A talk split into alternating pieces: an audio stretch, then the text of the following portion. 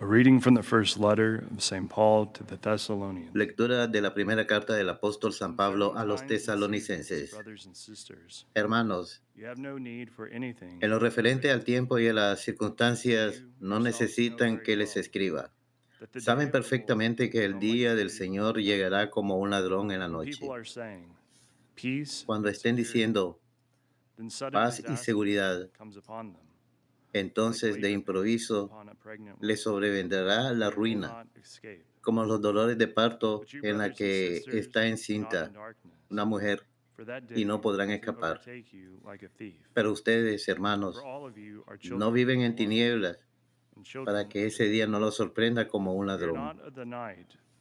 Porque todos son hijos de la luz e hijos del día. No lo son de la noche ni de las tinieblas. Así pues, no durmamos como los demás, sino estemos vigilantes y vivamos so- sobriamente, porque Dios no nos ha destinado al castigo, sino a obtener la salvación por medio de nuestro. Señor Jesucristo. Therefore, Él murió por nosotros para que, despiertos o dormidos, vivamos con Él. Por eso, anímense mutuamente y ayúdense unos a otros a crecer como ya lo hacen. Palabra de Dios. Te alabamos, Señor. I believe that I shall see the good things of the Lord in the land of the living. Espero gozar de la dicha del Señor en el país de la vida. Espero gozar de la dicha del Señor en el país de la vida. The Lord is my light and my salvation. El Señor es mi luz y mi salvación. ¿A quién temeré? El Señor es la defensa de mi vida. ¿Quién me hará temblar? Espero gozar de la dicha del Señor en el país de la vida. Una cosa pido al Señor, eso buscaré, habitar en la casa del Señor por los días de mi vida, gozar de la dulzura del Señor contemplando su templo. Espero gozar de la dicha del Señor en el país de la vida.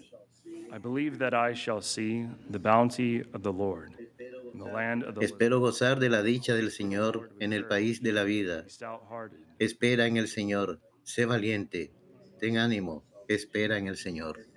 Espero gozar de la dicha del Señor en el país de la vida.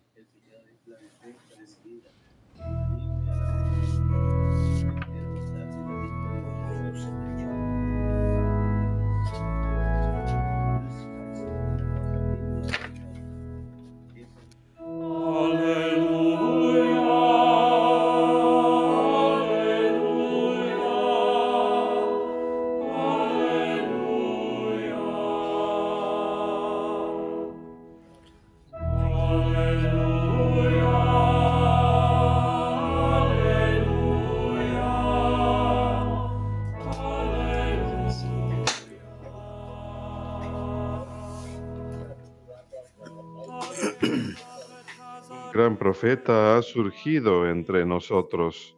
Dios ha visitado a su pueblo.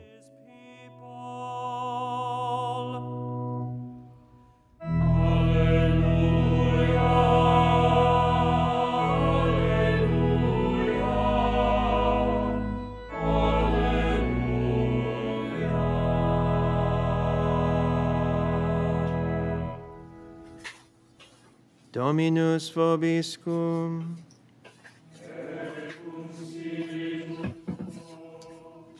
Lectio Sancti Evangelii secundum Lucam.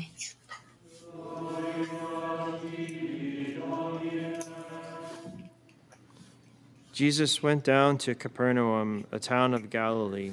En aquel tiempo Jesús bajó a Cafarnaún, ciudad de Galilea, y los sábados enseñaba a la gente. Se quedaban asombrados de su enseñanza, porque hablaba con autoridad. Había en la sinagoga un hombre que tenía un demonio inmundo y se puso a gritar God." a voces, ¿qué quieres de nosotros, said, "Be quiet, Jesús Nazareno? out of him." ¿Has venido a destruirnos? Sé quién eres, El santo de. Dios, Jesús, le intimó, one another, "What is there "Cierra la boca his word?" y sal. El demonio tiró al hombre por tierra en medio de la gente, pero salió sin hacerle daño. Todos comentaban estupefactos. ¿Qué tiene su palabra? Da órdenes con la autoridad y poder a los espíritus inmundos y salen y salen. Noticias de él iban llegando a todos los lugares de la comarca. Palabra de Dios. In the gospel today, we hear that the people En el Evangelio de hoy escuchamos que la gente que oía al Señor enseñar en Cafarnaúm se quedaron atónitos ante su enseñanza, pues enseñaba con autoridad. Y después de expulsar al demonio del hombre que acudió ante él, nuevamente los testigos presentes en ese momento said, "What se quedaron estupefactos y se preguntaron, ¿qué tiene su palabra?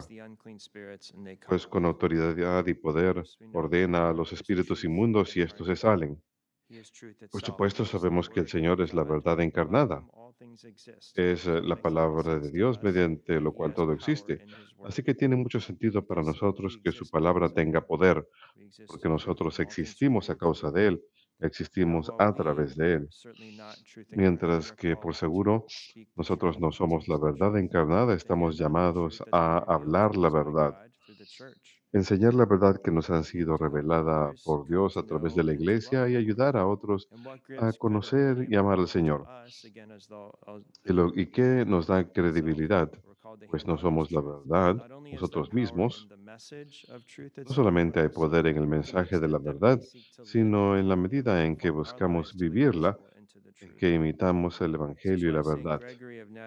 Por eso San Gregorio de he diría de su "A amigo San Basilio, un sermón de Basilio es como un lightning." trueno, porque su vida es como un relámpago. Porque realmente buscaba imitar a Cristo. Él vivía lo que enseñaba a los demás. Era como un relámpago. La gente realmente creía sus palabras porque sabía que hablaba a partir de su experiencia, no solo lo que Dios había revelado, sino que buscaba vivir ese mensaje. Por eso tenemos que prestar atención a los ángeles, a los santos, so close to the Lord. Porque estuvieron tan cerca del Señor. Hoy agradecemos a Dios por el don de Santa Teresa de Calcuta en este primer memorial opcional. Ella fue beatificada hace 20 años atrás, en octubre del 2003. El Papa Juan Pablo II la llamó una de las personalidades más relevantes de nuestra era. Le llamó un ícono del buen samaritano y añadió que su vida fue una audaz proclamación del Evangelio. Cuando tenía 18 años, la Madre Teresa salió de su hogar para ingresar a las Hermanas de Loreto de Dublín y poco menos de 20 años más tarde experimentó lo que ella llamó un llamado dentro de un llamado. Ella dijo que el mensaje era claro. Yo tenía que salir del convento y ayudar a los pobres viviendo entre ellos. Así que ella sintió que el Señor la llamaba a llevarlo a los pobres y a llevar a los pobres hacia Él. Después de recibir los permisos apropiados, estableció una nueva comunidad religiosa en Calcuta, India, en 1950, que se convertirían en las misioneras de la caridad. Y su labor entre los más pobres de los pobres fue fatigante, pero fue por amor a Cristo. La oración les fortalecía y invitaban a otros a ver el rostro de Cristo en los pobres de los más pobres. Una de sus hermanas en la comunidad contó que al comienzo el Señor había estado llamando al Señor a iniciar esta labor y que ella mantenía retrasándolo o tratando de excusarse, diciendo que era demasiado débil y pecaminosa para hacer esta labor que el Señor le estaba llamando a hacer. La hermana dijo que el Señor respondió y que le dijo, sí, yo lo sé, por eso te he elegido, pero yo estaré contigo. Así que ella llegó a creer esto firmemente, que el Señor es la fortaleza y el que había de darle la fortaleza para hacer lo que tenía que hacer. Y el Señor le dijo a la Madre Teresa, ellos no me conocen, así que no me quieren. Y esto era parte de su misión, que la gente conociera al Señor y lo amara. Ella llegó a creer firmemente que fue el Señor quien le estaba llamando a hacer esto y que le daría la gracia. En cierto momento, la Madre Teresa eh, se- sintió el llamado a hacer un voto firme al Señor, de no negarle nada al Señor. Quería entregarse plenamente a Él sin reserva. Lo explicaría de la siguiente forma. Ella preguntó, ¿por qué debemos entregarnos plenamente a Dios? Porque Dios se entrega plenamente a nosotros. Si Dios, que no nos debe nada a nosotros, está dispuesto a darnos no menos que su persona, ¿debemos acaso responder solo con una fracción de nosotros mismos? Su conciencia del gran amor de Dios por ella y al buscar darle al Señor todo que deseaba y no retener nada para sí misma, la Madre Teresa encontró la alegría verdadera que también le permitió llevar a cabo la misión que el Señor le había dado. Ella buscaba saciar la sed de Cristo en la cruz, por su amor hacia Él y por todas las almas que Él pondría en su camino, en especial los más pobres. Ella también llegó a tener una confianza muy firme en la presencia real del Señor en la Eucaristía. Era conocida por decir, no soy capaz de vivir un solo día sin la Sagrada Eucaristía. El amor por la Santa Misa y la Santa Eucaristía estaban inculcados profundamente en la Madre Teresa. Y la labor de las misioneras de la caridad entre los más pobres era algo fatigante y las hermanas fácilmente podían abrumarse por todo el trabajo y las personas que acudían a ellas. Y a medida que aumentaba el trabajo, la Madre Teresa y las hermanas realizaron una decisión en 1973 de hacer una hora santa de adoración eucarística a diario. Se volvió parte de sus vidas. Esta decisión, la Madre y las hermanas nunca se arrepintieron de ella. La Madre Teresa dijo, no solo el trabajo no sufre, sino a pesar que aumenta, se hace más eficientemente y con mayor amor, pues estaban siendo generosas con el Señor y pasando tiempo con Él en la adoración eucarística. Ella diría más adelante, cuando las hermanas se fatigan, están llenas de trabajo y todo parece estar yendo mal, pasan una hora de oración ante el Santísimo Sacramento. Esta práctica nunca ha dejado de dar fruto experimentan paz y fortaleza. La Madre Teresa también era conocida por decir que cuando el trabajo era especialmente ajetreado, que era momento de más oración, no menos, exactamente en contra de nuestra inclinación natural. El Señor nos fortalece para hacer la labor que Él pone en nuestro camino. Solo el Señor fortalecía a las misioneras de la caridad y les daba paz cuando pasaban tiempo con Él en su presencia eucarística, sino que también cambiaba los corazones de los demás e incluso de forma inesperada.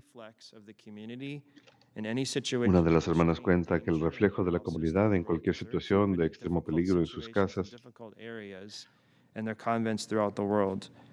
en sus conventos de todo el mundo, el reflejo de la comunidad en cualquier situación de peligro extremo era exponer el Santísimo Sacramento y rezar. Y se indica que una vez en medio de la guerra en Ruanda, un grupo de rebeldes con armas. estaban preparados para dispararles y rompieron en la capilla de una de los, uno de los conventos cuando estaban en medio de la adoración eucarística. Cuando vieron a Jesús expuesto en el altar, en la Sagrada Eucaristía, se detuvieron súbitamente y retrocedieron y salieron de la capilla. Hubo un cambio visible en ellos. Ellos sabían que algo santo estaba pasando ahí. El Señor cambia los corazones.